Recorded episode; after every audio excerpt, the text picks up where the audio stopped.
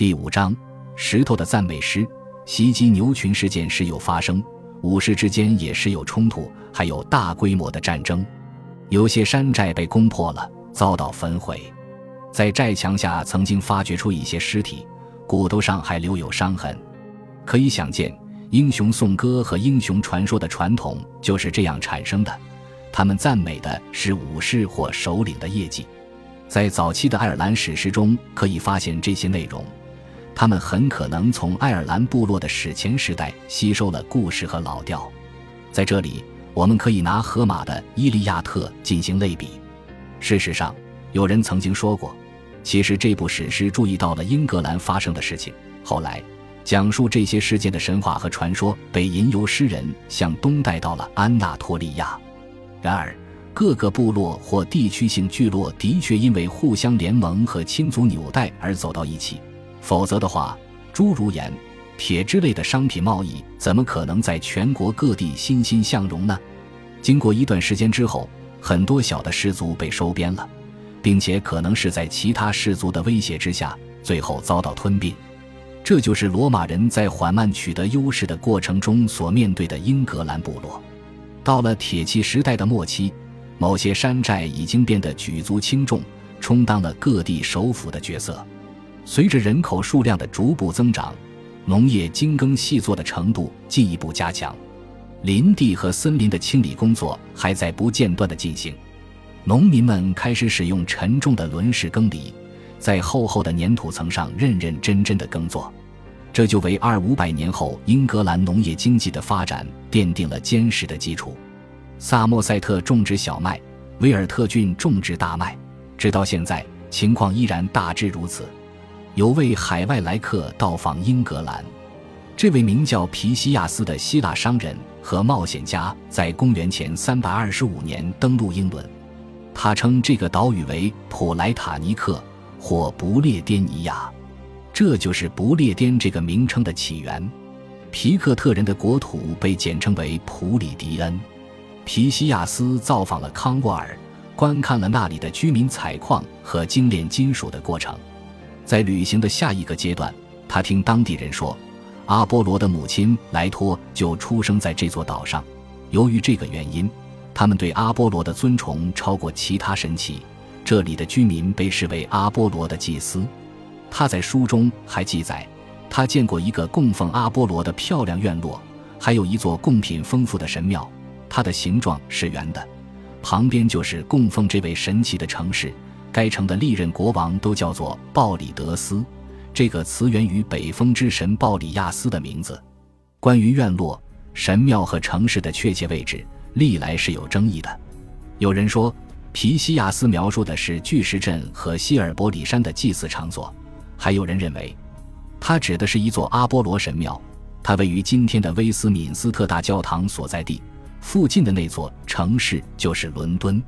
不过，显而易见。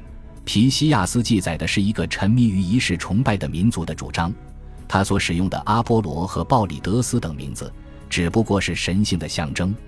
帕提农神庙已在雅典建成。希腊人在看待外国神奇的时候，用的是自家神奇的名字。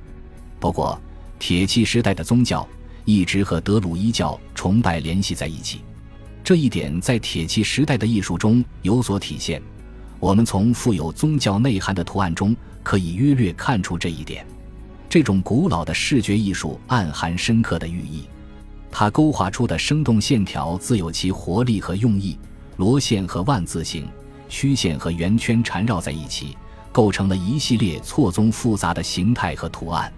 它一点也不原始，也不野蛮，相反，它复杂精巧，体现了艺术家高超的构图手法和处理线条的能力。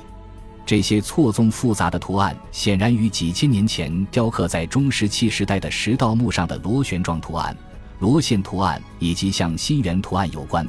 它们表明，整个史前时期的信仰和崇拜具有广泛的延续性。在铁器时代，英格兰始终存在着本土信仰，它们构成了宗教信仰的核心内容。某些宗教场所对他们礼敬有加。山洞通常是神圣的地方。众所周知，德鲁伊教徒聚集在神圣的森林中，那里的古树林就是他们举行仪式的场地。威力巨大的神奇必须被安抚。在约克郡的一座青铜时代初期的古墓中，出土了某些古状的偶像，他们是用白垩雕刻出来的，上面还刻着与人的眉毛和鼻子相似的线条。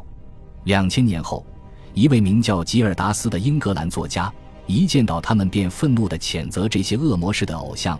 在荒废的古庙内外，我们依然能够看到这类东西逐渐崩塌。他们通常长着僵硬、畸形的面孔。所以说，英格兰有着悠久的崇拜传统。它最早可能发源于新石器时期，在塞伦瑟斯特出土了头上长角的神奇瑟努诺斯的雕像，在威尔特郡和埃塞克斯发掘出了马神艾波纳的雕像，在诺丁汉郡的东科克。出土了锤神苏塞罗斯的雕像，神秘莫测的神奇拉德依然留在人们的记忆中。伦敦的拉德盖特山和拉德盖特凹地的名字就是为了纪念拉德这个神奇而取的。各地都建有宗教圣所，可以说，即便是最小的村落也有一个神社。现已发现，他们就兴建在山寨之中、沟渠环绕的围场中、边界上以及古墓上。后来的罗马人神庙或早期的基督教堂就建在他们的遗址之上，某些地方注定会得到神佑。英格兰的许多教堂就兴建于史前神社的原址上。在铁器时代的英格兰，人们认为公鸡可以抵挡雷雨，这就是教堂尖塔上出现公鸡形象的原因。他们后来才变成了风信鸡。人生有助于神话土地。在柴郡的沼泽中出土了一具男尸，他的脑袋被大棒打破，喉咙也被割断，尸体被抛入湿地中。在英格兰南部的坑底中发现了许多骨架，他们的尸体曲曲，姿势不自然。史前人类喜欢断头，这是很有名的。据认为，这是灵魂或精神所在之地。成排的颅骨出土了，战败的敌人通常被斩首。尸体被葬在或放在流水当中，在泰晤士河发现了三百具颅骨，都出自新石器时代到铁器时代。这条河便是英格兰的骷髅地。凯撒曾在书中讲过德鲁伊教的高级祭司，注意到他们制造人生的习俗，他们用柳条编成人形大筐，把活人塞进去，架到火上，活活烧死。在他的记载中。德鲁伊教的祭司也是这片土地上的立法者，奖惩由他们决定，地界纠纷和财产纠纷也由他们解决。罗马作家老普林尼在书中记载，他们认为胡寄生属植物是最神圣的生灵。高级祭司选好橡木树枝，在所有祭祀场所均使用胡寄生属植物的叶子。用于献祭的人生被绑在橡树树干上，动手杀他的祭司头戴橡树叶做成的花冠。他们搞占卜、弄巫术、玩占星术。他们认为灵魂不灭，会经过好几道轮回。罗马作家认为，这种灵魂不灭，说是英格兰土著不畏死亡的原因。在后来的几百年中，英格兰人一向以这种视死如归的精神而知名。德鲁伊教徒还崇拜太阳和月亮。不过，即使祭司阶层早已成为历史，太阳崇拜还继续存在。因四百五十二年。有人告发赫特福德郡的一个屠夫，因为他曾宣称世上除了太阳和月亮之外别无神灵。在德伯家的台寺的第二章中，托马斯·哈代评论说：“就风俗在粘土地带存续的时间更长。德鲁伊教徒的权力被盎格鲁撒克逊教会的主教们传承下来了。早期基督教僧侣的削发仪式也同样反映了德鲁伊教的习俗。最晚到公元前一百年。”罗马人开始注意到，英格兰是一块攫取财富和开展商贸的好地方。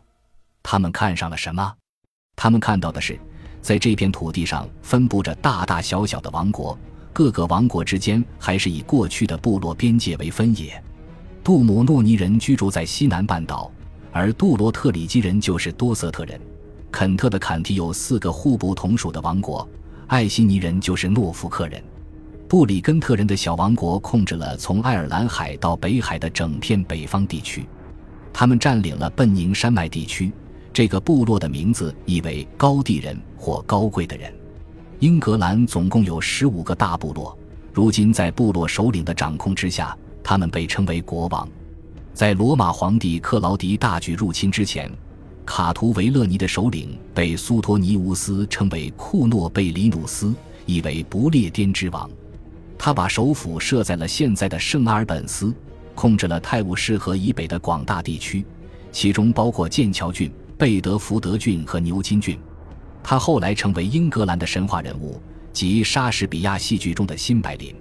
彼时的他已经处在一种成熟的精英文化氛围下。武士和祭司是其中的要角，其传统可以追溯到青铜时代的初期。有一两波比较晚近的部落移民的身份得到了确认，来自高卢北部的一个部落巴黎西人，大约在公元前五世纪的某个时段定居在约克郡，他们成为考古学上一个独特的社群。更为晚近的来客到了肯特，在前一世纪，一个名叫比利奇的部落发动小规模入侵。最后定居于汉普郡、埃塞克斯和肯特。罗马人称温切斯特为 Venta Belgarum。感谢您的收听，喜欢别忘了订阅加关注，主页有更多精彩内容。